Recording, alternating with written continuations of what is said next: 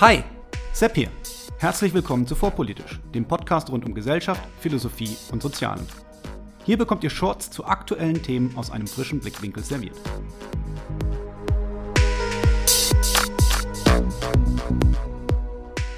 Hallo und herzlich willkommen zu einer neuen Folge von Vorpolitisch Meets. Heute mit Andreas Edmüller, Autor von Verschwörungsspinner oder seriöse Aufklärer wie man Verschwörungstheorien professionell analysiert. Hallo Andreas. Hallo Sebastian, herzlichen Dank für die Einladung in einen Podcast die Stimme erheben zu dürfen. Sehr gerne, danke, dass du dir Zeit genommen hast. Ich fange meine Ausgaben immer gleich an. Möchtest du dich unseren Hörern einfach mit wenigen Worten kurz selber vorstellen? Gerne. Wo ich herkomme, dürften die Hörer jetzt schon gehört haben. Ich bin gebürtiger Niederbayer, Simbach am Inn, um genau zu sein. Mein Berufsleben habe ich als Steinmetz und Steinbildhauer begonnen, habe dann nach der Gesellenprüfung auch eine Weile in dem Beruf gearbeitet, bin dann, als ich Mitte 20 war, habe ich mich zum Karrierewechsel entschlossen, bin nach München gezogen und habe Philosophie, Logik, Wissenschaftstheorie studiert, war zwischendurch da auch in Oxford. Das hat ganz gut geklappt. Ich habe mich Mitte der 90er Jahre im Fach Philosophie habilitiert und bin seitdem Privatdozent für Philosophie an der Ludwig-Maximilians-Universität in München. Privatdozent deswegen, ich habe mich nie um eine Professur beworben. Ich habe nämlich gleich nach der Habilitation eine eigene Firma gegründet, eine philosophische Unternehmensberatung. Projekt Philosophie war der Name. Da war ich fast 30 Jahre aktiv, bis 2019 um genau zu sein. Die Schwerpunktthemen waren Konfliktmanagement, äh, Führungskräfteunterstützung, Teamunterstützung, internationales Management. Worauf muss man da achten, wenn man es mit Leuten aus anderen Kulturen zu tun hat? Seit 2019 bin ich Privatier und habe mehr Zeit, mich meinen Hobbys zu widmen, zum Beispiel Bücher über Verschwörungstheorien zu schreiben. Wunderbar, und da sind wir auch schon beim Thema. Wie man Verschwörungstheorien professionell analysiert, ist der Untertitel. Und du hast ja einen ganz interessanten Einstieg in dein Buch gewählt, äh, nämlich den, dass man Verschwörungstheorien erstmal ernst nehmen sollte. Das mag den ein oder anderen Hörer vielleicht jetzt überraschen, denn wir haben ja in den letzten Jahren, immer wenn das Wort Verschwörungstheorie fiel, dann war es eigentlich immer was Böses, was Schlimmes, was Schlechtes. Wieso der Einstieg? Ja, deine Vermutung ist durchaus richtig. Das ist ein unüblicher Einstieg. Das hat sich bei mir so bemerkbar gemacht, dass ich von einigen Seiten deutlich Kritik erfahren habe. Warum dieser Einstieg? Das lässt sich jetzt im Nachhinein fast noch besser erklären als damals, als ich das Buch 2020, 2021 geschrieben habe. Mittlerweile hat sich der Begriff Verschwörungstheorie zu so einer Art Wortkeule in der öffentlichen Debatte entwickelt. Ja, kaum sagt jemand was, was einer anderen Person oder einer anderen Gruppe nicht ins Konzept passt, wird der Betreffende als Verschwörungstheoretiker, das, was er sagt, als Verschwörungsmärchen tituliert. Und da wird einfach versucht, etwas durch so eine Klassifikation, durch so eine Bezeichnung aus der Diskussion, aus der Debatte auszuschließen. Und das ärgert mich, weil ich liberaler bin und grundsätzlich das Gebot der Meinungsfreiheit und Redefreiheit sehr hoch halte. Und zweitens haben wir da auch schon einige üble Schnitzer zu verzeichnen. Ja, es gibt zutreffende Verschwörungstheorien, die sehr lange Zeit völlig zu Unrecht diffamiert wurden was in der Folge zu diversen Schäden geführt hat. Beispiel ist Wirecard, diese Betrugsfirma, die sogar im DAX angesiedelt war. Da wurde jahrelang von sehr seriösen Journalisten schon erklärt, oh, da ist was faul. Die haben ganz gute Daten und Argumente vorgelegt, um den Nachweis zu führen, dass mit dem Geschäftsmodell was nicht stimmen kann. Die wurden genauso lange als Verschwörungstheoretiker, als Verschwörungsmärchenerzähler diffamiert. Um sowas zu verhindern, gehe ich davon aus, dass man Verschwörungstheorien erstmal ernst nehmen und auf Herz und Nieren prüfen sollte. Man kann dann immer noch zu dem Urteil kommen, ist Unsinn, muss verworfen werden, aber bitte erst nach einer rationalen, handwerklich soliden Prüfung. Genau, weil das also quasi auch eine Funktion für die Gesellschaft erfüllt, wie du schreibst. Beispiel Wirecard hast du schon genannt. Kannst du da vielleicht noch ein bisschen tiefer drauf eingehen? Also der Mehrwert, den du für die Gesellschaft siehst, vielleicht noch ein weiteres Beispiel, das dir da so einfällt? Ja, ich habe vorhin schon angedeutet, ich bin, äh, ich tendiere so zum politischen Liberalismus. Da denkt man natürlich sofort an John Stuart Mill. Äh, John Stuart Mill hat uns ganz gute Ratschläge gegeben, wie wir mit wahren und mit falschen Theorien umgehen sollten. Er hat gesagt, in jedem Fall die Theorie regelmäßig debattieren und diskutieren. Warum? Stimmt die Theorie, dann halten wir durch die Diskussion auch des als wahr Erkannten des Bekannten die Argumente in der Erinnerung. Wir verstehen die Argumente, warum wir an diese Theorie glauben sollten, warum es eine gute Theorie ist. Klingt jetzt trivial, ist aber wichtig, weil gerade Leute, die gute Theorien beseitigen möchten, immer wieder versuchen, dass man über die guten Theorie zu ausführlich redet, um die dann mit schlechten Argumenten angreifen zu können. Das ist genau der Grund, warum zum Beispiel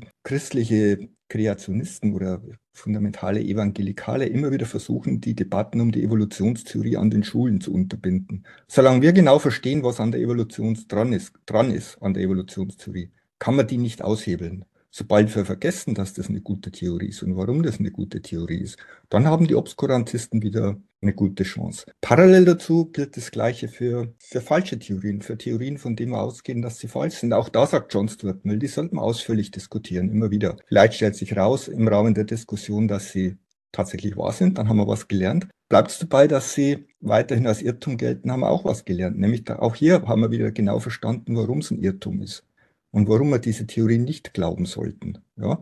Deshalb ist es zum Beispiel wichtig, regelmäßig uns die Argumente in Erinnerung zu rufen, warum die Auschwitz-Lüge tatsächlich eine Auschwitz-Lüge ist.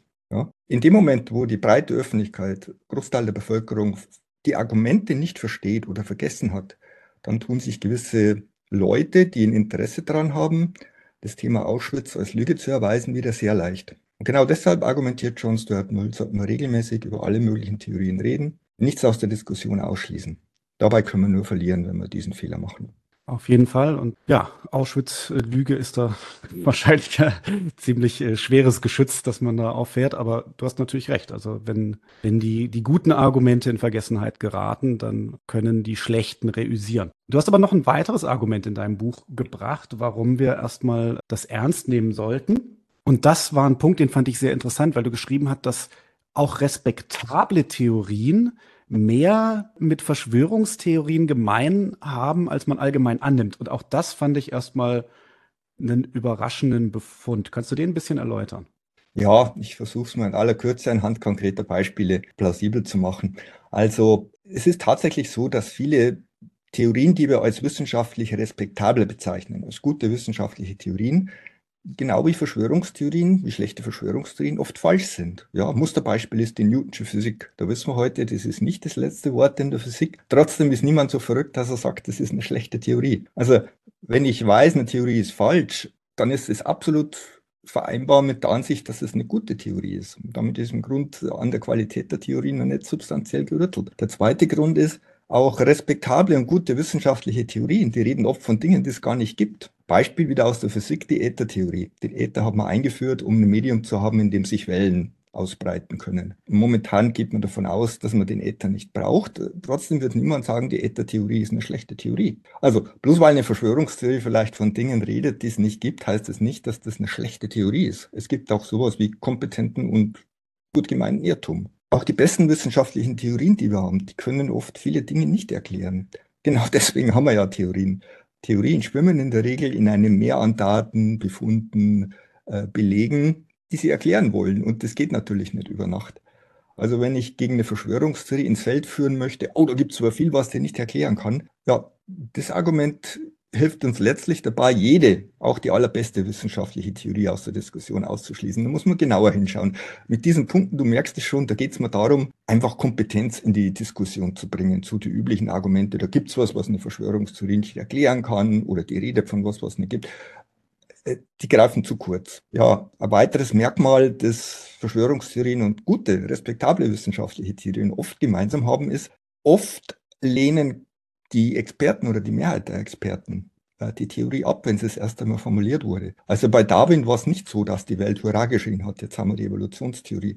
Der musste sich gegen, also wenn es Internet damals gegeben hätte, der Darwin hätte den Shitstorm des Jahrtausends geerntet, von allen Seiten, ja. Genauso möchte ich hier mal an den Herrn Semmelweis erinnern, der verzweifelt versucht hat, seine Kollegen von gewissen wissenschaftlichen Verhältnissen zu überzeugen. Er ist gescheitert, er wurde in letzter Analyse in die Irrenanstalt gemobbt. Da haben sich die Experten schlicht und einfach getäuscht. Ja, und dann vielleicht noch ein, ein letzter Punkt. Ähm, ja, der ist jetzt nicht so ernst gemeint, aber es ist ganz lustig. Also das, was wir heute als vorbildliche wissenschaftliche Theorien bezeichnen, ja, das ist sehr oft in der Originalfassung sehr stark mit allen möglichen esoterischen Konzeptionen verwoben. Beispiel ist die, sind die Gesetze der Planetenbewegung, die wir von Kepler haben. Kepler war Astrologe, der ganz fest daran glaubt, dass menschliche Schicksale sich aus diesen Sternenkoller Konstellationen zum Beispiel mit Hilfe seiner Gleichungen berechnen lassen. Newton war nach heutigen Dafürhalten rein rassiger Esoteriker, der war ständig auf der Suche nach dem Stein der Weisen. Also auch wenn eine Verschwörungstheorie äh, abstruse Elemente enthält, ist das für sich allein genommen noch kein Grund, die aus der Diskussion auszuschließen und als Unsinn wegzuschieben. Aber du hast recht, also dieser Punkt, der ist vielen Leuten nicht bewusst und da kann ich immer wieder Erstaunen bzw. Ungläubigkeit ernten, wenn ich darauf ein bisschen hinweise. Auf jeden Fall. Und jetzt müssen wir vielleicht noch nachschieben. Der Herr Semmelweis, das war der, der seinen Kollegen geraten hat, die Hände zu waschen, richtig? Genau, dem, dem ist aufgefallen, dass sehr viele Frauen im Kindbett nach der Entbindung sterben müssen. Und das hat ihn gestört, glücklicherweise. Und er hat festgestellt, dass seine Kollegen aus dem Seziersaal direkt zu den Frauen zur Untersuchung gegangen sind. Er hat dann überlegt, was da los sein könnte und hat für sich erkannt, naja, ganz einfache Maßnahmen, Hygienemaßnahmen wie Hände waschen, Desinfektion und so, kann die Sterblichkeitsrate drastisch reduzieren. Er ist an einer Mauer des nicht zur Kenntnis nehmen wollens abgeprallt. So kann das dann leider gehen. Zum Glück hat sich inzwischen durchgesetzt. Genau, aber vielleicht mal auf die Frage, ähm, jetzt haben wir ein bisschen über Theorien gesprochen. Stellt sich denn die Frage, was ist denn überhaupt eine Theorie beziehungsweise eine gute Theorie? Ja, auch darauf hat die Wissenschaftstheorie eine, eine ziemlich gute Antwort. Also was ich jetzt sage, ist also keine kreative Leistung meiner Person, sondern das ist einfach eine Zusammenfassung von Minimalanforderungen, die die meisten Wissenschaftstheoretiker und Wissenschaftshistoriker an eine Theorie stellen würden. Erstens mal betrachten wir als Philosophen, als Wissenschaftstheoretiker Theorien als Aussagenmengen. Das sind schlicht und einfach Aussagen. Aber nicht jede Aussagenmenge ist eine Theorie, ja, auch wenn es lustige Videoclips auf YouTube dazu gibt, sondern diese Aussagenmenge muss gewisse Eigenschaften haben. Das sind fünf Eigenschaften. Die erste ist, äh, die Theorie braucht eine klare Fragestellung auf die Antwort, was will die Theorie uns erklären? Ich gebe am besten mal ein kleines Beispiel, die Evolutionstheorie nach Darwin. Wie sind die Arten auf diesem Planeten entstanden? Das wäre so die theoretische Fragestellung. Ja, so im Vergleich dazu so schlechte Verschwörungstheorien oder Pseudotheorien in der Verschwörungsszene, die zeichnen sich eher dadurch aus, dass sie alles Mögliche erzählen, aber gar nicht klar ist, auf was sie eine Antwort liefern wollen. Das zweite Element einer Theorie ist der Theoriekern. Der Theoriekern enthält die Aussagen, wie nach Ansicht der Theorie die, äh, die Welt funktioniert. Bei Darwin wären das die vier Klassiker, Mutation, Rekombination, Selektion und Vererbung. Das ist der Evolutionsmechanismus. Ja, dann der, das dritte Element einer, einer Theorie ist das, was ich als Mustererklärungen bezeichne. Das sind Anwendungen dessen, was gerade im Theoriekern als Weltbeschreibung äh, angegeben wurde. Bei Darwin könnte man als Beispiel auf diese berühmte Finkenschnäbel-Geschichte verweisen, wo er seine Prinzipien anhand der Entwicklung der Finkenschnäbel auf, den, auf einer Insel genau erklärt hat, um den Leuten klarzumachen, wie sein Erklärungsmodell, wie seine Theorie überhaupt funktioniert und um eben gleich die Beziehung zwischen Theorie und Welt herzustellen. Der vierte Punkt, den eine Theorie oder eine Aussagenmenge aufweisen sollte, um als Theorie zu gelten, der ist ganz wichtig. Da gibt es sowas wie eine Abteilung für Hilfs- und Beobachtungshypothesen. Also keine Theorie tritt der Welt oder der Erfahrung alleine gegenüber, sondern in der Regel haben wir es mit einem ganzen Netz oder Geflecht an Theorien zu tun. Was heißt das für die Evolutionstheorie? Fossilienkunde ist eine wichtige Hilfswissenschaft, die Daten für Darwin geliefert hat. Geologie ist eine wichtige Wissenschaft, die Daten für Darwin geliefert hat. Später kam natürlich die Genetik dazu, ja, Dito die Botanik. Also das sind alles Theorien, ohne die Darwin seine Evolutionstheorie nicht hätte formulieren können, weil ihm wichtige Daten und Belege gefehlt haben. Bei der Genetik war es sogar so, die, die hat sich optimal mit, äh, mit der Evolutionstheorie dann ergänzt. Äh, die fünfte und letzte Forderung, die wir eine Aussagenmenge stellen sollten, um sie als Theorie zu erweisen, ist, die sollte uns relevante offene Fragen markieren. Also wichtige Forschungsperspektiven aufzeigen. Bei der Evolutionstheorie wäre das zum Beispiel die Frage nach der Entstehung von Bewusstsein und Selbstbewusstsein. Eventuell offene Fragen natürlich markieren, um ehrlich anzudeuten, wo noch Lücken in der Theorie sind, wo weitergearbeitet werden muss. Ich glaube, das reicht mal als Erstcharakterisierung, was eine Theorie ist. Genau, also nicht alles wie du sagtest, nicht jede Aussagenmenge ist eine Theorie, aber ähm, wenn sie diese fünf Kriterien erfüllt, dann können wir von einer Theorie sprechen. Genau, und das ist deswegen so wichtig beim Thema Verschwörungstheorie, weil es eben da Verschwörungstheorien jetzt in Anführungsstrichen gesagt oder gedacht gibt, die diese Anforderungen nicht erfüllen. Das sind dann meistens so lose Erzählungen, ein Sammelsurium an Ideen, Vermutungen, Hypothesen, zum Beispiel QAnon. QAnon hat keinen Theoriekern, keine Mustererklärungen, die können nichts erklären, ja, hat keine Hilfshypothesen. Äh, da rede ich dann von Pseudotheorien oder von Verschwörungsmärchen. Okay, aber jetzt äh, nehme ich mal eine klassische Verschwörungstheorie. Lee Harvey Oswald war nicht alleine. Ja, der hatte Hilfe ja. durch die CIA und, oh Gott, jetzt bin ich äh, historisch nicht bewandert genug, aber da wird es schon Gründe gegeben haben, warum man äh, JFK loswerden wollte. Also da habe ich meinen Theoriekern, da habe ich eine plausible Erklärung, da kann ich mir jetzt Vermutlich kann ich damit jetzt die fünf Punkte, die du genannt hast, irgendwie schon äh, mir zurecht basteln. Habe ich dann damit jetzt eine vernünftige Theorie gebaut? Ob sie vernünftig ist, muss die Prüfung zeigen. Aber du kannst auf jeden Fall davon ausgehen, wenn du das halbwegs sorgfältig machst, dann hast du eine Verschwörungstheorie die weiter geprüft werden kann. Also jetzt hole ich mal ein bisschen aus, versuche aber sehr anschaulich zu bleiben. Ich glaube, wir alle aus meiner Generation, ich bin Jahrgang 58, wir wollen wissen, wie das mit Kennedy wirklich war.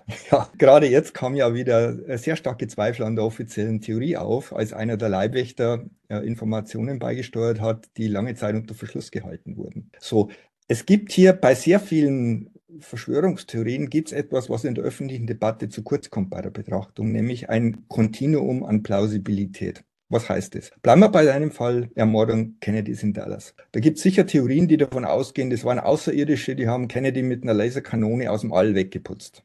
Ja, das geht ganz klar Richtung Nicht-Theorie, Verschwörungsmärchen, Pseudotheorie. Dann gibt es Leute, die seit 20 Jahren Zeugenaussagen sammeln, Daten zusammenbringen, Schusskanäle analysieren, Munitionsarten akribisch abchecken, Filme auswerten, Tonaufnahmen auswerten und auf Basis akribischer Datensammlung Theorien formulieren, die uns davon überzeugen sollen, dass es zumindest mehr als einen Schützen gegeben haben muss. Und warum sollten wir dermaßen akribisch und sorgfältig erarbeitete Theorien als Unsinn wegwischen? Wir haben allen guten Grund, das zu prüfen. Das kommt in Form einer Theorie, hat alle Bestandteile einer Theorie. Und jetzt möchte ich an John Stuart Mill erinnern. Wenn wir sorgfältig prüfen, kann rauskommen, hoppla, das ist wahr, dann haben wir was dazugelernt, kann rauskommen, ah, das muss ein Irrtum sein, weil, Punkt, Punkt, Punkt. Dann kann das dazu führen, dass die Theorie revidiert und verbessert wird und uns am Ende doch überzeugt oder dass wir wenigstens verstehen, warum es nicht klappen kann. Aber einfach zu sagen, da wird eine Verschwörung behauptet, also ist es Unsinn, das ist Quatsch. Das ist zu einfach. Jetzt könnte ich aber ja auch dem guten John Stuart Mill entgegnen, wir haben nur begrenzt Zeit. Ja, wir können nicht alles immer wieder aufs Neue prüfen, weil damit überlasten wir uns. Brandolinis Gesetz, ähm, Blödsinn widerlegen, dauert eine Größenordnung länger als Blödsinn behaupten. Wer trägt die Begründungslast wann und warum? Ja, grundsätzlich äh, zwei, die Antwort hat zwei Teile. Der mit der Begründungslast ist der zweite. Der erste Teil der Antwort, wir leben ja in einer offenen Gesellschaft zum Glück. Und da gibt es ja auch für das Prüfen von Theorien sowas wie Arbeitsteilung. Also es gibt Leute, die sich einfach für das Kennedy-Thema oder für die Mondlandung interessieren und die führen diese Debatten für uns. Das wäre übrigens eine wichtige Funktion von Vermittlerinstanzen, die jede offene Gesellschaft benötigt. Zum Beispiel eine gute Presse, einen guten Journalismus, verlässliche Medien. Wenn die einen guten Job machen, dann prüfen die diese, diese Dinge für uns. Ich möchte jetzt nicht sagen, dass jeder, der sich zum Faktenchecker selbst erklärt, ein guter Faktenchecker ist. Aber ich möchte jetzt nur mal darauf hinweisen, dass wir nicht dazu verdammt sind, jede Theorie selber zu prüfen, sondern da können wir uns in einer funktionierenden offenen Gesellschaft auf Mechanismen der Arbeitsteilung verlassen. So, der zweite Punkt ist natürlich der, ich muss mir ja nicht hinsetzen und mir für jede Theorie überlegen, bla, was spricht jetzt dafür? Die Begründungslast, also die Beweislast liegt ja beim bei demjenigen, der uns die Theorie anbietet. Das ist schlicht und einfach ein Prinzip der Denkökonomie. Wer mich von was überzeugen möchte, steht in der Pflicht, die Argumente zu liefern, um mich zu überzeugen. Und den Fehler machen viele bei der Auseinandersetzung mit, mit, mit Verschwörungstheorien. Äh, wenn ihnen das nicht gefällt, dann fangen sie sofort an zu überlegen, oh, oh was könnte dafür sprechen oder dagegen. Ich würde sagen, einfach mal zurücklegen. Der, der die Verschwörungstheorie anbietet, steht in der Pflicht, die mit guten Argumenten äh, zu untermauern unser Job ist es dann, diese Argumente zu prüfen, aber nicht uns alle möglichen Argumente selber zu überlegen. Und das ist für viele Verschwörungstheorien, gerade die, die in der öffentlichen Debatte rumsausen, mit einem vertretbaren Zeitaufwand möglich. Ja, und ähm, macht ja auch Sinn, weil wenn mich jemand überzeugen möchte, dann geht das ja nur, wenn er, wenn er überzeugt, nicht indem er, ich sag mal, schlicht behauptet. Genau, wir haben da ein Modell, das kann man nehmen, um dieses Überzeugungsspiel zu rekonstruieren vor Gericht. Jeder Angeklagte, für den steht viel auf dem Spiel. Ja, der wird natürlich automatisch, genau wie wir alle davon ausgehen, dass die Anklageschrift sehr gut ausgearbeitet werden muss. Und es ist die Aufgabe der Anklage, die Argumente zu liefern, die auf Schuld hindeuten. Und je mehr auf dem Spiel steht, desto akribischer und besser muss die Arbeit der Anklage, der Staatsanwaltschaft äh, absolviert werden, um eine umso bessere Anklageschrift äh, zu generieren. Das zeigt, dass wir nach dem Prinzip agieren. Wer uns von etwas überzeugen möchte, steht in der Pflicht, das mit möglichst guten, ausgefeilten, überzeugenden Argumenten zu tun. Der Angeklagte selbst muss nicht seine Unschuld beweisen. Genau, sondern das muss die Anklage muss die Schuld den, die Schuld beweisen. Genau. Und die bringt uns zu dem Punkt, wie macht sie das? Daten, Belege, welche Möglichkeiten haben wir da? Ja, Daten und Belege sind natürlich, jetzt geht schon Richtung, Richtung Qualitätskriterien für, zur Beurteilung von Theorien. Ein ganz wichtiges Qualitätskriterium ist natürlich, auf welche Daten und Belege greift so eine Theorie zurück. Da haben wir ja heute im Internet eine Fülle an Angeboten, äh, die leider im umgekehrten Verhältnis zur Qualität steht. Also gerade schlechte Verschwörungstheorien, die zeichnen sich immer wieder durch dubiose Augenzeugen, oder Zeugen jeder Art aus. Ja. Äh, Gerade wenn man so ein bisschen in sozialen Medien unterwegs ist, was ich nur gastweise tue, um Material für Bücher zu sammeln, ich selbst tummel mich da nicht. Ja, da ist immer wieder die Rede von, ja, mein Freund, ein Bekannter von mir, meine Tante, die kennt jemand, der singt mit ihr im gleichen Chor und der war dabei als John F. Kennedy. Ja, also das hat eine gewisse Grundforderungen an die Datenqualität stellen. Zwei davon, um mal ein Beispiel zu geben, was ich meine. Also die Daten sollten aus einer Quelle kommen, die epistemisch kompetent ist. Wenn es eine Person ist, heißt es epistemisch kompetent, schönes Fremdwort. Naja, die Person sollte halbwegs intelligent sein. Die sollte in der Lage sein, äh, gute Beobachtungen zu machen. Die sollte über halbwegs zuverlässiges Erinnerungsvermögen verfügen. Die sollte nicht leicht zu täuschen sein. Und zweitens, die Datenquelle, die Person sollte glaubwürdig sein. Also wir glauben einer Person, die als ehrlich bekannt ist, natürlich leichter und, und lieber als, als einem, der als notorischer Lügner bekannt ist. Und ich glaube, da kommt man schon sehr weit, wenn man Vorschläge für Verschwörungstheorien mal hinsichtlich ihrer Datenqualität prüft. Da hakt es bei sehr vielen schlechten Verschwörungstheorien beziehungsweise Verschwörungsmärchen nämlich schon aus. Ein schönes Beispiel haben wir gerade bei der Wahlbetrugsverschwörungstheorie von Donald Trump erlebt. Äh, der hat, glaube ich, über 50 Gerichtsverfahren angestrengt. In keinem einzigen hat auch nur ein Gericht die Überzeugung geäußert, dass die Belege, die von Trump vorgelegt wurden, um den Vorwurf des Wahlbetrugs zu untermauern, ausreichend waren. Ja, also jetzt habe ich in deinem Buch ja schon gelesen, dass du so ein bisschen so ein Reptiloiden-Skeptiker bist. Ja. Jetzt, jetzt willst du mir als nächstes erzählen, Trump ist äh, nicht epistemisch glaubwürdig. Ja, vermutlich handelt es sich bei Trump um eine Person, äh, deren Aussagen man sehr genau prüfen sollte, bevor man ihnen Glauben schenkt. Das ist also das äh, Kriterium der Zeugen. Wie gesagt, die sollten auch, auch glaubwürdig und vertrauenswürdig sein. Wie sieht es denn mit Daten aus? Welche, welche weiteren ähm, Bedingungen stellen wir denn an, an, an Datenpunkte? Also ich, ich habe da gerade so diesen Witz äh, im Kopf äh, von der UFO-Gemeinde und dann fliegt da so ein UFO vorbei und dann ruft einer schnell, macht ein verwaschenes Foto. Ja, da, das, da könnten wir jetzt eigene Vorlesung zu dem äh, Thema halten, aber grundsätzlich sollte der Datenbestand also so strukturiert sein, dass er unabhängig von individuellen Beobachtern oder von individuellen Quellen ist. Das heißt konkret, im Idealfall haben wir Daten oder Belege aus verschiedenen voneinander unabhängigen Quellen, die alle epistemisch kompetent und glaubwürdig sind. Genau darauf zielt das Vorgehen der Naturwissenschaft ab. Ja. Wenn heute jemand einen wichtigen Versuch veröffentlicht, dann sollte im Idealfall die Beschreibung so genau ausfallen, dass Kollegen, andere Wissenschaftler den Versuch replizieren, also nachmachen können. So, wenn die zu den gleichen Daten kommen, spricht es erstmal für die Qualität der Versuche. Wenn die zu ganz anderen Daten kommen, ja, dann müssen wir schauen, wie es weitergeht. Wenn sieben oder acht verschiedene Forscherteams den gleichen Versuch machen und alle kommen zu den gleichen Taten, dann schaut es gut aus. Das gilt auch im Alltag. Also die BBC hatte lange die Regel, ich weiß nicht, ob sie es jetzt noch hat, nur solche Berichte zu veröffentlichen, deren Daten aus mindestens zwei voneinander unabhängigen, kompetenten und glaubwürdigen Quellen kamen.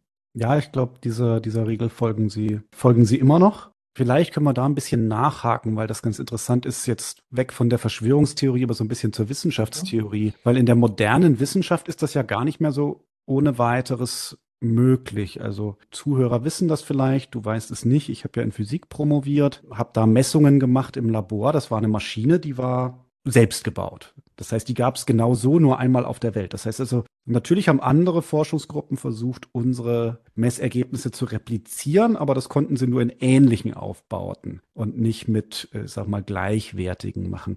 Wie, wie geht man mit sowas um? Ja, das ist eine gute Frage. Also man hat ähnliche Fragestellungen in, in diesen Biowissenschaften, Biogenetik, äh, Mikrobiologie.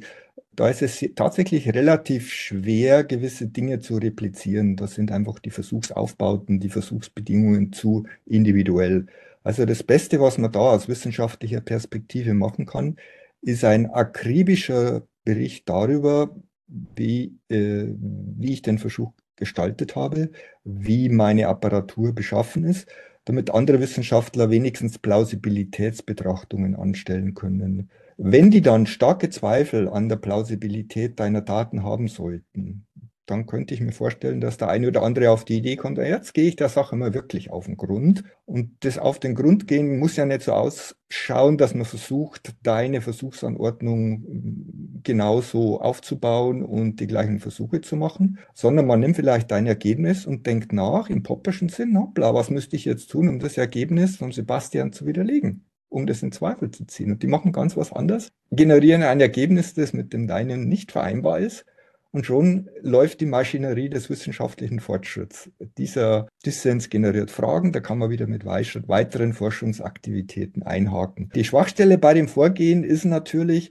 wenn du deine Versuche in einer, in einer Nische stattfinden hast lassen, dann kann es lange Zeit sein, dass du mit Irrtum oder vielleicht sogar mit, mit einem gewissen Maß an Manipulation oder Schwindel, wobei ich jetzt nicht dich persönlich meine, sondern die logische Möglichkeit anspreche durchkommst, weil niemand sich so stark für deine Sachen interessiert. Ja, da gibt es auch Fälle in der Wissenschaftsgeschichte, wo solche Nischenwissenschaftler ganze Karrieren auf dubiosen Daten und Belegen aufgebaut haben. Der berühmte Moorleichenpapst in Deutschland, der hat ganze Bände geschrieben, welche tolle Moorleichenfunde er hat und hat die katalogisiert und kartografiert. Und erst nach seinem Tod, als man die Daten näher angeschaut hat, ist man dahinter gekommen, dass vieles von dem war vermutlich geschönt, verfälscht, sogar erfunden und gefälscht. Ja, aber wie viele Leute interessieren sich schon für die Moorleichenfunde in Europa? Das ist eine gute Frage. Wahrscheinlich kann man die problemlos in, in einen Raum packen für eine kleine Konferenz. Ja. Gab ja auch den Fall des, äh, wie hieß der, Jan-Hendrik Schön, Physiker. Genau. Der ja auch äh, überführt wurde, seine Daten äh, gefälscht zu haben. Der flog aber schnell auf, weil der hat den Fehler gemacht. Der hat sich dann, ich glaube, um, um, um, um eine wichtige Position beim Max-Planck-Institut beworben und hat angeblich jede Woche bahnbrechende Ergebnisse veröffentlicht äh, zu physikalischen Grundsatzfragen. Da wurden die Leute dann sehr schnell aufmerksam, wurden skeptisch, haben das in Zweifel gezogen und der ist dann auch aufgeflogen. Genau, und der war ja auch noch sehr jung, also war galt eine Zeit lang als Überflieger und irgendwann ist man ja skeptisch geworden. Genau. Ich habe noch eine Frage und das geht ein bisschen auf eine Fußnote zurück in, in deinem Buch. Mhm. Und zwar äh, hattest du ja so geschrieben, also das Theorien sind ja so Netzwerke. So, das sind Daten und, und, und Theorien, die sich alle so ein bisschen gegenseitig stützen. Und äh, da hattest du eine Fußnote und in der stand dann drin die Frage, ob es wirklich echt theoriefreie Daten beziehungsweise reine voraussetzungsfreie Beobachtungen gibt. Das ist jetzt natürlich wieder ein bisschen äh, philosophisch abstrakter als das Thema Verschwörungstheorie, aber vielleicht kannst du dazu äh, noch ein bisschen was erläutern. Ja, du versuchst wieder eine eigene Vorlesung zu provozieren. Das ist natürlich eine Kernfrage der modernen Erkenntnistheorie, auch in der Wissenschaftstheorie. Inwieweit gibt es eine Schicht an Daten und Belegen, die theoriefrei ist, die sozusagen der Prüfstein für jede mögliche Theorie sein kann? Ich fange mal an mit dem gescheiterten Versuch, sowas nachzuweisen. Der stammt von Rudolf Carnap. Das Buch heißt Der logische Aufbau der Welt und da hat er den eigentlich plausibelsten Kandidaten für theoriefreie Beobachtungsdaten auf die Tauglichkeit hin untersucht, Datenbasis für wissenschaftliche Theorien zu sein, nämlich die Sinnesdaten. Er hat nur Sätze als Datenbasis zugelassen wie, ich habe jetzt eine Rotwahrnehmung, ich nehme jetzt einen Ton dieser Intensität wahr. Er konnte dann zeigen, dass sich auf dieser Datenbasis äh, wissenschaftliche Theorien nicht begründen lassen. So, geht man, geht man über so eine schmale Datenbasis hinaus, dann ist tatsächlich sehr plausibel anzunehmen, dass das, was ich beobachte, Theorie gefärbt ist. Ja? Wenn ich jetzt bei mir aus dem Fenster schaue, da sehe ich ein Auto.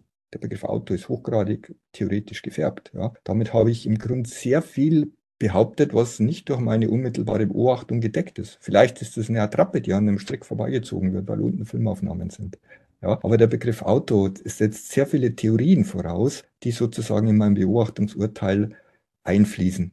Auch im Alltag würde ich dafür plädieren, das, worüber wir vorher geredet haben, also die Glaubwürdigkeit einer Person, die epistemische Kompetenz einer Person, das sind doch auch theoretische Annahmen, die wir über diese Person machen. Wenn ich jemand glaube, dann mache ich gleichzeitig oder vorgängig eine, eine theoretische Annahme, wie glaubwürdig er ist. Das heißt, das Datum, das aus dieser Quelle kommt, der Beleg, das akzeptiere ich, weil ich die Theorie akzeptiert habe, dass das eine gute Quelle ist. Also meine persönliche Meinung ist, dass wir uns sehr, sehr schwer tun werden, wirklich substanziell brauchbare Daten, die Theorie unabhängig sind, zu finden.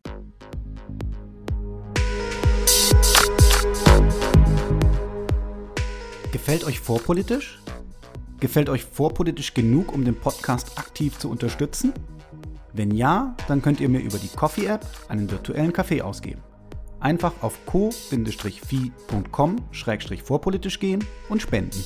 Das ist ko-fi.com-vorpolitisch. Für jede Unterstützung jetzt schon. Vielen herzlichen Dank.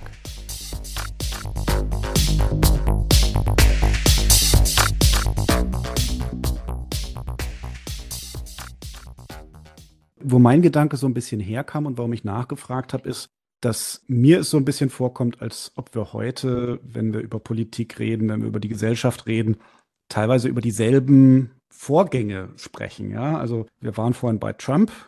Die Trump-Anhänger, die sind fest davon überzeugt, dass da Betrug stattgefunden hat.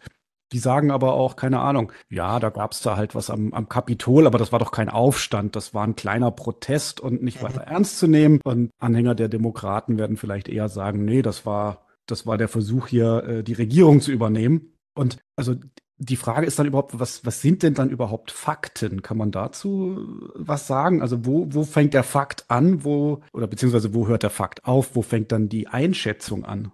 Ja, also leider haben wir kein Kriterium, das es uns erlaubt, auf einen Aussage oder eine Aussagenmenge draufzuschauen und zu sagen, hui, ist Fakt. Also diese Aussagen kommen nicht mit einem Etikett, das da angeklebt wäre und auf dem draufsteht, ist wahr. Also grundsätzlich würde ich so antworten, es läuft über Theorien. Wir sollten uns für die besten, wir sollten die besten Theorien, den besten Theorien folgen, die wir haben und das als Fakt, als gegeben, als, als verlässlich betrachten, was diese Theorien uns über diese Welt sagen.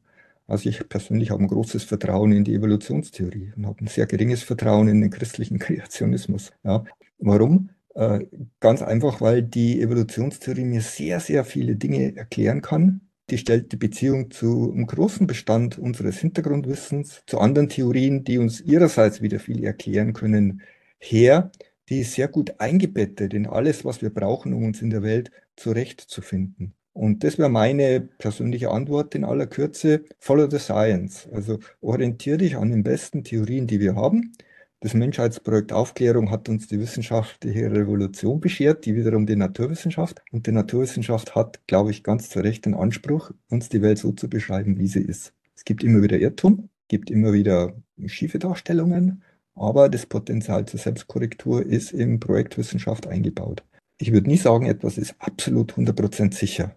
Ja, außer dass 1860 München der tollste Fußballverein Münchens ist. Aber gut, es gibt. Gut, dass du gesagt hast München, sonst hätte ich jetzt mit St. Pauli kontern müssen. Ja, du, 60 und Pauli haben eine Fanfreundschaft, wir sind Verbündete. Da hätte ich überhaupt kein Problem damit, St. Pauli gleich an die Nummer zwei zu setzen. okay, Spaß beiseite. Also ich glaube, die Frage, was ist Fakt, die wird sehr gern diskutiert in der öffentlichen Meinung. Da gibt es Journalisten, die ganze Bücher drüber schreiben aber die ist fast ein bisschen zu kurz gestellt. Ich würde anders argumentieren. Was sind die besten Theorien, um uns gewisse Phänomenbereiche zu erklären? Und das, was sagen uns diese Theorien über die Welt? Und genau das, wie diese besten Theorien, die wir haben, nachdem wir sie natürlich geprüft und als beste ausgezeichnet haben, was die uns über die Welt sagen, da bin ich jetzt bereit, das vorläufig als, als Fakt anzunehmen und zu betrachten. Okay, also es geht um die Qualität der Theorien. Qualitativ hochwertige Theorie, die sollte ja gefälligst wahr sein. Heißt das, wir können die Wahrheit aller Theorien äh, am Ende auch beweisen? Oh, das ist jetzt die dritte Einladung zu einer Vorlesung. Diesmal sogar Vorlesungsreihe. Was ist Wahrheit, Sebastian? Was hast du heute noch vor?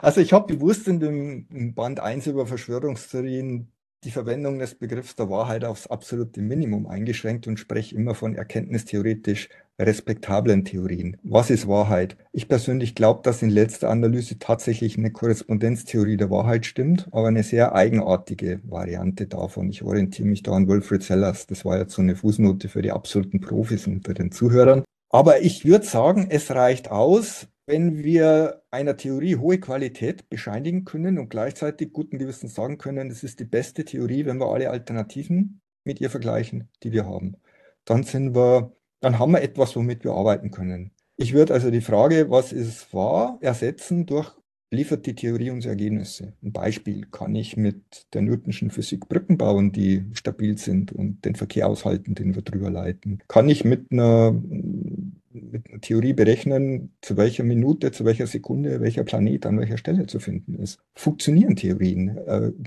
Funktioniert Impfen? Äh, funktioniert äh, irgendeine eine Diagnosemethode? Hilft uns die, besser mit der Welt zurechtzukommen? Das sind die Fragen, die ich da äh, lieber diskutieren würde, als die Frage nach der Wahrheit einer Theorie. Ob eine Theorie wahr ist, das können wir eigentlich nie mit Sicherheit sagen. Ja, da sind wir schon mal böse auf die Nase gefallen. Alle dachten, Newton, Newtonsche Physik absolut wahr, gibt keine Alternative. Anfang des 20. Jahrhunderts hat ein amerikanischer Nobelpreisträger die Forschungen in der Physik offiziell für beendet erklärt. Das war ein Jahr nachdem Einstein seine erste und ein Jahr bevor Einstein seine zweite Arbeit veröffentlicht hatte. Also selbst wenn alle glauben, es ist eine tolle Theorie, die muss wahr, wahr sein, können wir auf die Nase fallen. Was nichts daran ändert, dass die Newtonsche Theorie uns wahnsinnig gut hilft, mit der Welt zurechtzukommen. Das ist eine erkenntnistheoretisch hochrespektable, leistungsfähige Theorie, genau wie die Einsteinsche Theorie. So, wir haben gute Gründe, die Einsteinsche Theorie der Newtonschen vorzuziehen, weil sie uns hilft, noch besser mit der Welt zurechtzukommen, noch genauere Vorhersagen zu treffen. Aber jetzt wage ich mal einen ganz ketzerischen Verdacht oder ich biete ein Gedankenexperiment an. Liebe Hörer, lieber Sebastian, stellt euch mal vor, was die Wissenschaftler in 500 Jahren über den heutigen Stand der Wissenschaft zu sagen wissen. Mein Verdacht ist, in 500 Jahren haben wir mindestens zwei weitere wissenschaftliche Revolutionen absolviert, haben einen ganz anderen begrifflichen Rahmen, um die Welt zu verstehen, um die Welt zu beschreiben. Wenn wir Glück haben, sagen die, oh, die sind in sehr kreative, in sehr raffinierte Sackgassen reingelaufen und haben mögliche Weltsichten ausgelotet und haben uns dabei geholfen, die nächste wissenschaftliche Evolution vorzubereiten und noch bessere Theorien zu entwickeln. Das war aber jetzt sehr ketzerisch gedacht, oder? Nein, ich glaube, ich würde dir da zustimmen, denn oh. äh, wenn ich jetzt so drüber nachdenke, also ich äh, jetzt weniger Einstein, also ich habe ja Quantenphysik gemacht mhm. und ne, Welle-Teilchen-Dualismus, also diese Idee, dass Materie auch Welleneigenschaft besitzt, ich glaube, da hätte vorher paar Jahre vorher jeder mit dem Kopf geschüttelt. Und ich meine, muss man die Welt in Form von Quarks und Protonen und so weiter konzeptualisieren oder geht das auch anders? Also ich gehe davon aus, das könnte vermutlich auch anders gehen. So ein bisschen mit Ian Hacking gesprochen. Genau, und für mich sind solche internen Unstimmigkeiten, äh, jetzt sind wir eigentlich schon bei der Debatte zu Qualitätskriterien für Theorien. Eines davon ist, eine Theorie sollte im Idealfall in sich stimmig sein. Jetzt haben wir aber Theorien, die sind nicht stimmig. Die Theorie des Lichts. Ja, wir betrachten es einerseits als Welle, andererseits als Teilchen. Das ist für mich ein Indiz dafür, dass wir den äh, dass wir hier noch Luft nach oben haben bei der Theoriebildung. Und zwar auf einer ganz grundsätzlich begrifflichen Ebene. Ja, gerade das, was jetzt im Grenzbereich der modernen Physik passiert, da tun sich die Wissenschaftler, ich habe da einige Bekannte, mit denen ich regelmäßig darüber diskutiere, die dürfen auch mal beim CERN mitmachen, die wissen oft gar nicht mehr, mit welchen Begriffen sie die Phänomene beschreiben sollen, was da passiert. So, da entstehen Teilchen oder Energiequanten aus dem Nichts, verschwinden plötzlich wieder ins Nichts. Das sind für mich alles so Indizien, dass der Begriffsrahmen, in dem wir derzeit stecken, um unsere wissenschaftlichen Theorien zu formulieren, durch einen anderen ersetzt werden wird. Das ist reine Spekulation, übelste Spekulation, aber das darf man ja in einem Podcast mal. Aber das noch bloß mal, um jetzt den roten Faden nicht zu verlieren, das als Antwort auf die Frage, wie wir die Wahrheit von Theorien erkennen können. Wir können nie sicher sein, dass eine Theorie wahr ist. Nicht mal in der Logik und Mathematik. Ja, wir können die Widerspruchsfreiheit der Mathematik nicht beweisen. Mathematik beruht hart gesprochen auch auf Trial and Error. Es kann morgen wieder einer kommen und eine Antinomie aufdecken, die uns dazu einlädt, die Axiome der Mathematik, wie wir sie jetzt kennen, neu zu formulieren, zu überdenken. Aber was wir tun können, ist die Leistungsfähigkeit von Theorien beurteilen. Und da gibt es ganz klare Qualitätsunterschiede. Jetzt gibt es aber ja auch den Gedanken oder gab es den Gedanken, wenn ich schon die nicht beweisen kann, dann sind wir bei Popper. Das kennen, kennen ja vielleicht viele ähm, und viele gerade Wissenschaftsaffine äh, sind ja so noch beim Wissensstand Popper. Also die Idee ist, naja, wenn ich es nicht beweisen kann, dann versuche ich eben das Gegenteil zu, zu beweisen. Also ich versuche es aktiv zu widerlegen und je länger ich versuche zu widerlegen und wenn es nicht klappt, dann kann ich davon ausgehen, ich habe es ja zumindest versucht und dann wird das schon immer stabiler werden. Mhm. Ist das der vielleicht dann der richtige Ansatzpunkt? Also beweis mir, äh, also ich meine, das mit den Reptiloiden, also ich finde das eigentlich ganz attraktiv. Ja, also zu Popper habe ich ähm, eigentlich ein sehr positives Verhältnis. Ich halte ihn für einen sehr, sehr klugen Kopf, habe was alles von ihm sehr genau angeschaut. Der hat ja auch zur Staatsphilosophie sehr interessante äh, Bücher veröffentlicht. Nur, ich glaube, der klassische Popper, so wie er auch in der Öffentlichkeit und von vielen Wissenschaftlern rezipiert wird, äh, der ist nicht haltbar. Äh, der hat einfach ein Theoriekonzept, das nicht stimmt. Also ich man hat viel zu lange gedacht, wissenschaftliche Theorien kann man nach dem Modell von formalwissenschaftlichen Theorien, wie man sie aus der Logik, der Mengentheorie oder der Mathematik eben versteht, konzipieren. Nämlich wir haben hier einen, eine endliche Menge an Grundannahmen, an Axiomen, aus denen leiten wir dann, wenn die Theorie fertig ausformuliert ist, mit Hilfe von Schlussregeln unsere Vorhersagen ab und die konfrontieren wir mit der Realität. Jetzt hat Popper natürlich vollkommen recht, wenn man eine Vorhersage ableitet und die wird durch ein qualitativ hochwertiges durch einen qualitativ hochwertigen Beleg, durch eine Beobachtung widerlegt, dann ist nach diesem Modell die Theorie erstmal widerlegt. Nur das Problem ist, das hatten wir vorhin schon angesprochen, unsere Theorien schauen anders aus als formalwissenschaftliche Theorien, also unsere naturwissenschaftlichen Theorien. In der Regel konfrontieren wir die Realität mit dem ganzen Netzwerk an Theorien. Das hatte ich vorher schon als vierten Punkt in meiner Theoriedefinition. Jede Theorie geht einher mit Beobachtungstheorien, zum Beispiel das Weltraumteleskop Hubble, das liefert uns Beobachtungen. Ja, aber diese Beobachtungen, äh, die setzen voraus, also dass wir diesen Beobachtungen Glaubwürdigkeit schenken, dass wir die als zuverlässig betrachten, das setzt voraus, dass wir die ganze Theorie, auf der Hubble beruht, akzeptieren. Ja, also wenn irgendwas mit Hubble nicht mehr stimmt, dann haben wir alle sehr viele Wege offen, um uns zu erklären, was da nicht stimmt. Von einer banalen Fehlfunktion oder Unaufmerksamkeit des, des, des Forschers bei der Bedienung bis hin zu einem tiefen theoretischen Missverständnis. Theorien treten in der Regel mit einem großen Netzwerk an die Realität ran und ein Datum, das jetzt nicht zu einer Theorie passt, sagt uns erstmal überhaupt nicht, was schiefgelaufen ist. Da gibt es ein sehr schönes Beispiel von dem Imre Lakatosch, einem Schüler von Popper und einem sehr bekannten Wissenschaftstheoretiker.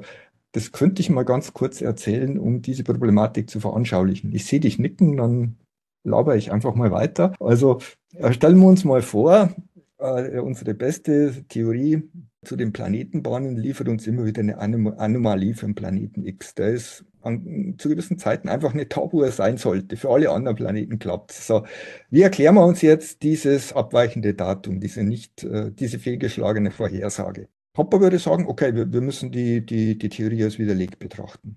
Ja, jetzt erklärt uns die Theorie aber sehr viel. Die ist super gut. Das ist die beste Theorie, die wir haben. Die kann uns für alle anderen Planeten auf die Sekunde genau und auf den Millimeter genau sagen, wann wir ihn wo finden. Da war man ja schön blöd, die Theorie als widerlegt zu betrachten. Jetzt führen wir Hilfshypothesen ein. Das heißt, wir immunisieren die eigentliche Theorie mal. Eine Hilfshypothese könnte sein, ah, vielleicht gibt es da einen bisher noch unentdeckten Planeten, der über die Schwerkraft, die Bahn des Planeten, dessen Vorhersagen wir nicht genau hinkriegen, beeinflusst. Das ist im Rahmen der Theorie eine Möglichkeit. So, jetzt schauen wir mit, und wir rechnen aus, wo der Planet zu finden sein müsste. Jetzt schauen wir mit dem Teleskop, ob man da finden. Nächster Fehlschlag. Da finden wir ihn nicht. Das Teleskop zeigt gähnende Leere. Naja, jetzt gehen wir immer noch nicht auf. Jetzt schmeißen wir die Theorie immer noch nicht weg und suchen eine neue, sondern jetzt sagen wir, ah, das, heißt, das Teleskop ist zu schwach. Wir brauchen ein stärkeres. Wir brauchen Forschungsgelder, um ein noch besseres Teleskop zu bauen. Also bei Physikern ist dieser Ansatz sehr beliebt. Es gibt Forschungsgelder. der Interviewer lacht, der weiß, von was ich rede. Okay, Problem, das neue Superteleskop zeigt uns den Planeten wieder nicht. Zichten wir jetzt darauf, die Theorie weiter zu verwenden und betrachten wir sie als endgültig widerlegt? Natürlich nicht. Jetzt wird eine neue Zusatzhypothese eingeführt, um an der wirklich leistungsfähigen Theorie weiter guten Gewissens festhalten zu können. Nämlich, naja, vielleicht gibt es da eine Wolke aus, aus kosmischem Staub, das das Teleskop daran hindert, den Planeten zu erkennen. Wisst ihr was? Ah, die haben wieder Forschungsgelder freigemacht. Wir bauen jetzt einen Satelliten und schicken den da hoch mit Messgeräten. So, jetzt bauen wir den, schicken den hoch und die Messgeräte, die Messgeräte zeigen an, da ist weit und breit kein Planet. Ja, jetzt könnte es natürlich wieder so weitergehen. Ja, Moment mal, Moment mal. Vielleicht haben wir eine Fehlfunktion der Messgeräte, die haben die lange Reise nicht, nicht ordentlich überstanden oder es gibt ein Magnetfeld, das die Messdaten verzerrt und so weiter und so fort. Also Popper hat recht, äh, missglückte Vorhersagen sind ein Problem, führen aber selten dazu, dass wir eine Theorie als widerlegt betrachten. Es ist sogar rational, die Theorie erstmal zu immunisieren, wenn sie wirklich gut und leistungsfähig ist. Und äh, ich kann davon ausgehen, du berätst deine Bekannten, wie sie mehr Forschungsgelder bekommen können. Äh, dazu sage ich jetzt nichts. In der Philosophie brauchen wir eh nicht viel Forschungsgelder. Wir haben unser Labor und unsere Versuchseinrichtungen im Kopf. Nichts ohne deinen Anwalt. Genau, aber das ist ja eine, eine Immunisierung und da wird es wieder interessant und da greife ich jetzt auch auf das Beispiel zurück, das du selber im Buch äh, genannt hast. Wie gesagt, ich bleibe dabei, ich bin ein großer Fan von Reptiloiden. Also mhm. ähm, ich behaupte, unsere ganze Regierung besteht aus Reptiloiden. Jetzt sagst du aber, die sehen doch aus wie Menschen. Und dann sage ich, na klar, weil die können sich irgendwie Gestalt wandeln und die merken, wenn nicht Reptiloide, Reptiloide dabei sind und da werden die dann also sich nicht in ihrer wahren Gestalt, also kann ich mir ja auch Zusatzhypothesen machen. Dann mhm. könnte ich ja quasi jede beliebige Theorie immunisieren. Also haben wir uns jetzt quasi selber ins Knie geschossen oder wie gehen wir jetzt damit um? Äh, nee, also wenn man da ein bisschen drüber nachdenkt, wird man feststellen, dass es gibt sinnvolle und sinnlose Immunisierungen. Du hast gerade eine sinnlose Immunisierung versucht. Ja, also sinnvolle Immunisierungen sollten ein paar Grundvoraussetzungen erfüllen. Ich habe soeben eine der Grundvoraussetzungen im Rahmen des Beispiels angesprochen, nämlich immunisieren sollte man nur eine leistungsfähige Theorie, einen leistungsfähigen Theoriekern, der uns hilft, die Welt zu verstehen. Ja, diese, diese Planetentheorie, die wir in dem Beispiel von Lakatosch gerade immunisiert haben, die liefert ja extrem viele gute Vorhersagen. Die erlaubt uns wirklich große Teile der Welt prima zu verstehen. Sowas lohnt sich zu immunisieren. Da haben wir viel investiert in diese Theorie. Das ist wie im Alltag. Wenn ich in irgendwas viel investiert habe, was gut funktioniert, dann schmeiße ich das nicht bei der ersten Krise weg, sondern dann versuche ich das zu reparieren, dann versuche ich zu verstehen, was schiefgelaufen ist, dann investiere ich weiter in dieses etwas, um weiterhin davon profitieren zu können. Also das wäre die Frage eins. Was zeichnet die Theorie der Reptiloiden jetzt wirklich aus? Wie viele gute Erklärungen liefert die uns, um die Welt zu verstehen? Und da, glaube ich, schaut es schon relativ mau aus. Zweitens, auch die Immunisierungshypothese selbst sollte natürlich, denn, denn das ist ja im Grunde eine, eine Theorie, den Qualitätskriterien für Theorien genügen. Das heißt, die sollte ihrerseits plausibel sein, in dem Sinn, passt zu unserem Hintergrundwissen. Die Immunisierungen, die wir im Rahmen des, des Beispiels eben vorgenommen haben, die passen ganz gut zum Hintergrundwissen. Es könnte tatsächlich sein, dass es einen weiteren Planeten gibt. Also wenn der weit genug weg ist, dann kann es sein, dass er mit den bisherigen Methoden für uns nicht identifizierbar war. Die Berechnungen zeigen, wo der stehen müsste. Also dann wäre die Abweichung von der Planetenbahn, die uns stutzig gemacht hat, tatsächlich plausibel erklärbar. Also das sind alles Immunisierungshypothesen, die ihrerseits wieder zu Mustererklärungen führen können, mit guten Daten konfrontiert und verglichen werden können. Welche Qualität hat die Immunisierungshypothese bei den Reptiliden? Was hier der Fall ist, hier wird einfach eine Theorie, die eine logische Möglichkeit beschreibt. Ja, natürlich ist es logisch möglich, dass wir von Reptiloiden in Menschengestalt regiert werden. Nur wie wahrscheinlich ist das? Also da brauche ich Plausibilität, Überlegungen, die mir erstmal davon überzeugen, dass es sich lohnt, über sowas näher nachzudenken.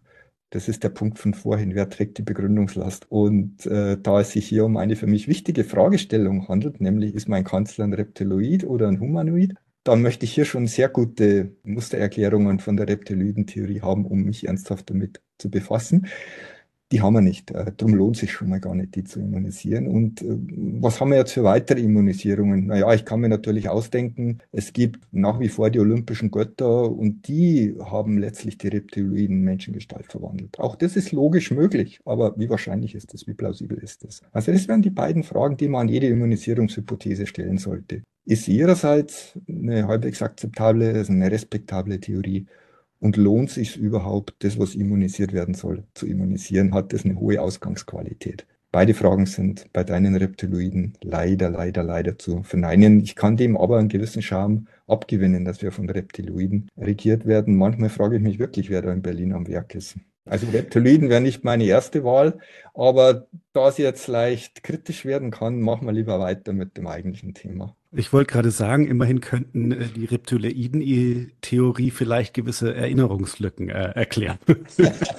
ja, ich nehme an, du meinst jetzt Cum-Ex und Wirecard. In beiden Fällen war ja der Herr Scholz mit einem sehr löchrigen Gedächtnis unterwegs. Ja. Genau. Ich gucke gerade auf die Zeit. Wir haben schon fast die Stunde voll. Vielleicht hören wir mit einem äh, Thema auf, das auch das Ende von dem, das Abschlusskapitel von deinem Buch bringt. Ähm, denn alles, was du ja jetzt gesagt hast, hängt ja am Ende von einer Sache ab, nämlich dass wir uns auch Mühe geben, ehrlich zu uns selbst sind. Na, wie du gesagt hast, ich muss mir überlegen dies, ich muss mir die Frage stellen das, äh, wem kann ich vertrauen, äh, bin ich auch selber vertrauenswürdig. Stichwort äh, intellektuelle Redlichkeit. Vielleicht magst du dazu einfach äh, ein paar paar Worte sagen und das quasi dann als unser Schlusswort nutzen. Okay, und wieder eine Einladung zu einer ganzen Vorlesungsreihe. Begriffe wie intellektuelle Redlichkeit, Ehrlichkeit. Oh Mann, du, ich bin Moral- und Staatsphilosoph. Wo soll ich anfangen? Wie kann ich aufhören? Spaß beiseite. Ich glaube, dieser Punkt der intellektuellen Redlichkeit ist sehr, sehr wichtig. Und der Witz dabei ist, dass auch die übelsten Verschwörungstheoretiker genau daran appellieren. Also was heißt das, intellektuelle Redlichkeit? Das heißt im Grunde nur, äh, die Qualitätskriterien, die wir im Gespräch jetzt schon ein bisschen herausgearbeitet haben, ernsthaft an Theorievorschläge anzulegen, um dann ernsthaft sich zu entscheiden, an einer Theorie festzuhalten oder nicht. Da fallen auch andere Sachen drunter, wie skeptische Offenheit. Also ich sollte immer offen sein für mögliche Irrtümer meinerseits, für neue Daten, die meine Überzeugungen ins Wanken bringen, für neue Belege, die mich ins Grübeln bringen sollten, ob ich an liebgewordenen Meinungen tatsächlich länger festhalten sollte. Klingt jetzt sehr idealistisch, ich werde aber gleich zeigen, dass auch die übelsten Verschwörungsspinner genau diese Kriterien akzeptieren. Und dann natürlich noch die argumentative Konsequenz. Also man sollte, wenn gewisse Prämissen eine Konklusion nahelegen, diese Konklusion auch akzeptieren. So. Und der Witz ist, das sind Kriterien, die klingen jetzt sehr idealistisch, aber die akzeptiert jeder von uns. Spätestens dann, wenn er mal Angeklagter vor Gericht ist. Also jeder Angeklagter wird sich darüber aufregen, wenn die Staatsanwaltschaft die Anklageschrift nicht nach den, nicht nach intellektueller Redlichkeit, nach bestem Wissen und Gewissen erstellt hat, jeder Verschwörungsspinner, der vor Gericht steht, wird sich wahnsinnig und zu Recht darüber aufregen, wenn die Anklage nicht äh, den Kriterien der skeptischen Offenheit genügt, wenn also gewisse Daten ausgeschlossen wurden, die für den Ankla Angeklagten und seine Unschuld sprechen würden. Und jeder noch so irre Verschwörungsspinner, der vor Gericht steht, wird großen Wert darauf legen, dass die Anklageschrift dem Kriterium der argumentativen Konsequenz genügt, dass da also keine Fehlschlüsse und keine Argumentationslücken drin sind. Ja?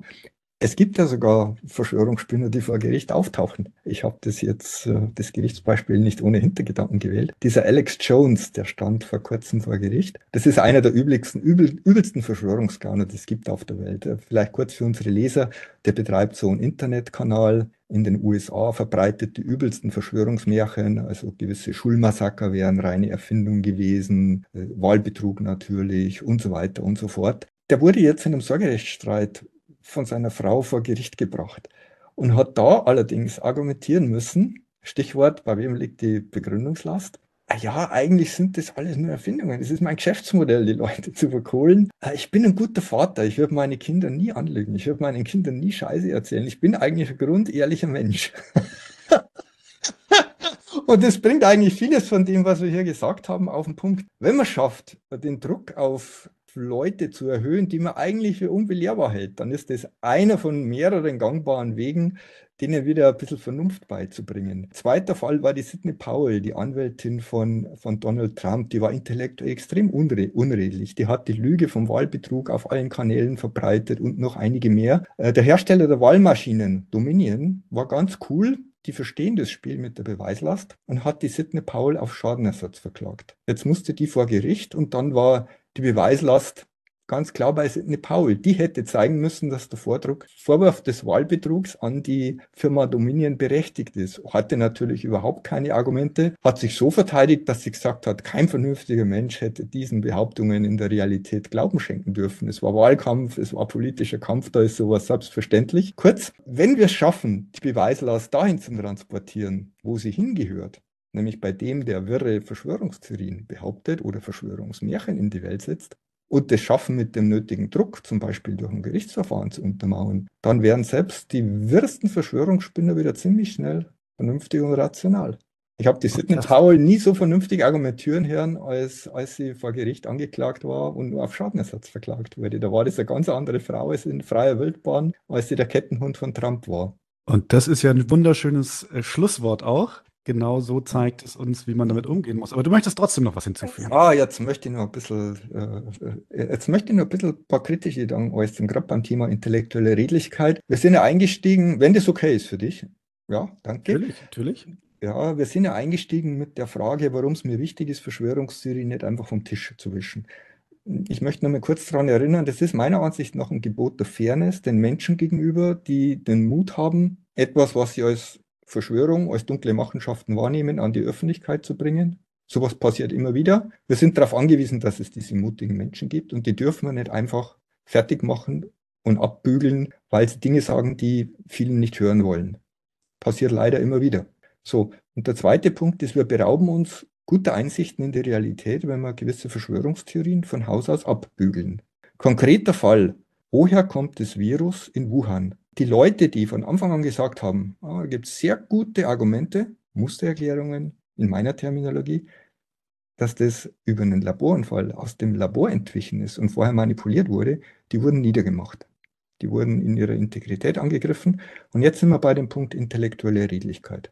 So etwas darf nicht passieren. Es war von Anfang an klar, dass der Professor Wiesendanger, Nanophysiker aus Hamburg, der Professor Theisen, Biologe, ein Evolutionsbiologe äh, aus China, der Valentin Brüttel von der Uni Würzburg mit seinem Team, die haben versucht, uns darüber aufzuklären, was für die These spricht, dass das Virus aus dem Labor kommt, haben wissenschaftlich absolut seriös gearbeitet und wurden extrem lange, weit über ein Jahr, aufs Übelste diffamiert. Und so etwas darf unter Maßgabe der intellektuellen Redlichkeit nicht passieren. Und jetzt sind wir beim Thema, das wir im zweiten Band etwas mehr in den Fokus gerückt haben, nämlich wo war hier der qualitativ hochwertige, intellektuelle, redliche Journalismus? Die meisten sogenannten Leitmedien, die öffentlich-rechtlichen, auch die Printmedien, die großen Zeitungen, haben sehr lange diese Labortheorie, mit Labortheorie ist gemeint, das Virus kommt in der einen oder anderen Variante durch Unfall aus dem Labor, abgekanzelt, haben es nicht wert befunden, die Argumente professionell und intellektuell redlich zu würdigen. Also warum sage ich das? Ich möchte den Eindruck vermeiden, dass wenn wir über Dinge wie intellektuelle Redlichkeit, skeptische Offenheit und argumentative Konsequenz reden, dass da die Adressaten immer nur die Verschwörungsspinner sind. Ja, die gesamte Debatte auf allen Seiten leidet unter Defiziten in dieser Hinsicht die leidet unter Defiziten hinsichtlich der Beurteilungsfähigkeit von Theorien. Ja, viele Leute glauben, da gibt es eine Verschwörungstheorie, die kann irgendwas nicht erklären, also ist sie widerlegt. Also wer jetzt aufmerksam zugehört hat, wird erkennen, dass so ein Argument Quatsch ist. Ja? Und genauso leisten sich viele Journalisten und Medien im Moment den Luxus, Theorien, die unbequem sind, viel zu schnell abzubügeln und ihren Job nicht ordentlich zu machen. Das hören jetzt wieder viele nicht sehr gerne. Es ist mir aber wichtig, dass ich das hier noch Klarheit sage. Danke. Ja, nee, finde ich, find ich, find ich einen wichtigen Punkt. Und äh, vielleicht eine kleine äh, Anmerkung am Rande. Ich habe ja in Hamburg studiert, also den Herrn Wiesendanger, den kenne ich aus der Festkörperphysik-Vorlesung. Genau, ja. Also nicht gut, aber. Nee, aber das ist, ein, das ist ein guter Punkt. Ne? Also äh, Verschwörungstheoretiker, Schwurbler, wie auch immer, sind, sind leider auch, auch zu Kampfbegriffen geworden. Ja. Und insofern äh, sehr wichtiger Punkt äh, von dir, dass man von beiden Seiten hier Offenheit und Fairness erwarten muss. Eben, und ich habe es vorhin schon gesagt, ich bin Moralphilosoph. Ich mache mir sehr viele Gedanken über sehr exotische Fragen, zum Beispiel, was heißt es, mit anderen Menschen anständig umzugehen. Und es ist eine Sache, wenn wir jetzt sagen, naja, da wird gewissen Theorien da wird schlampig gearbeitet von vielen Journalisten bei der Beurteilung von Theorien, wie zum Beispiel dem, was der Herr Wiesendanger, der Herr Theissen und der Herr Brüttel an die Öffentlichkeit gebracht haben. Es ist was anderes, sich vor Augen zu führen, was das für die Betroffenen bedeutet, die in aller Öffentlichkeit als Volldeppen, als Spinner, vielleicht sogar als Gauner mit dunklen Motiven hingestellt werden. Überleg doch mal, was es für dich heißt. Deine Freunde lesen das ja. Die kriegen das mit, deine Familie, deine Kinder, die müssen den ganzen Schmarrn sich, sich, den kann man sich gar nicht verschließen. Und wie leichtfertig gehen da viele Medien mit solchen Shitstorms um? Und wie leichtfertig gehen viele Menschen mit solchen Shitstorms um? So wie zum Thema intellektuelle Redlichkeit. Es hat auch sehr viel mit moralischer Integrität zu tun. Und da sehe ich auf, auf, auf Seiten derer, die gemeinhin Verschwörungstheorien sehr, sehr schnell und sehr leichtfertig kritisieren. Sprich, viele unserer Medien extrem große Defizite, positiv gesagt, ein extrem hohen Handlungsbedarf. Und dann machen wir hier wirklich den Cut, weil das leitet ein ins Gespräch Teil 2, denn man muss dazu sagen, das ist ja äh, nur Band 1 einer Reihe und ich habe die Freude, mit deiner Co-Autorin von Band 2 dann auch noch ein Gespräch zu führen. Vielen Dank für deine Zeit, Andreas. Herzlichen Dank für die Einladung. Es war mir von der ersten bis zur letzten Sekunde ein Vergnügen, dein Gast zu sein.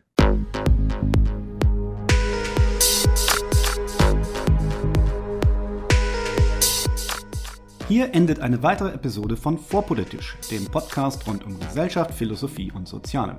Vielen Dank für eure Zeit. Und wenn es euch gefallen hat, hört beim nächsten Mal wieder zu und vor allem teilt den Link zu diesem Kanal auf Facebook, Twitter und wo ihr sonst noch unterwegs seid. Warum nicht jetzt sofort? Ich bin Sepp, macht's gut und bis zum nächsten Mal.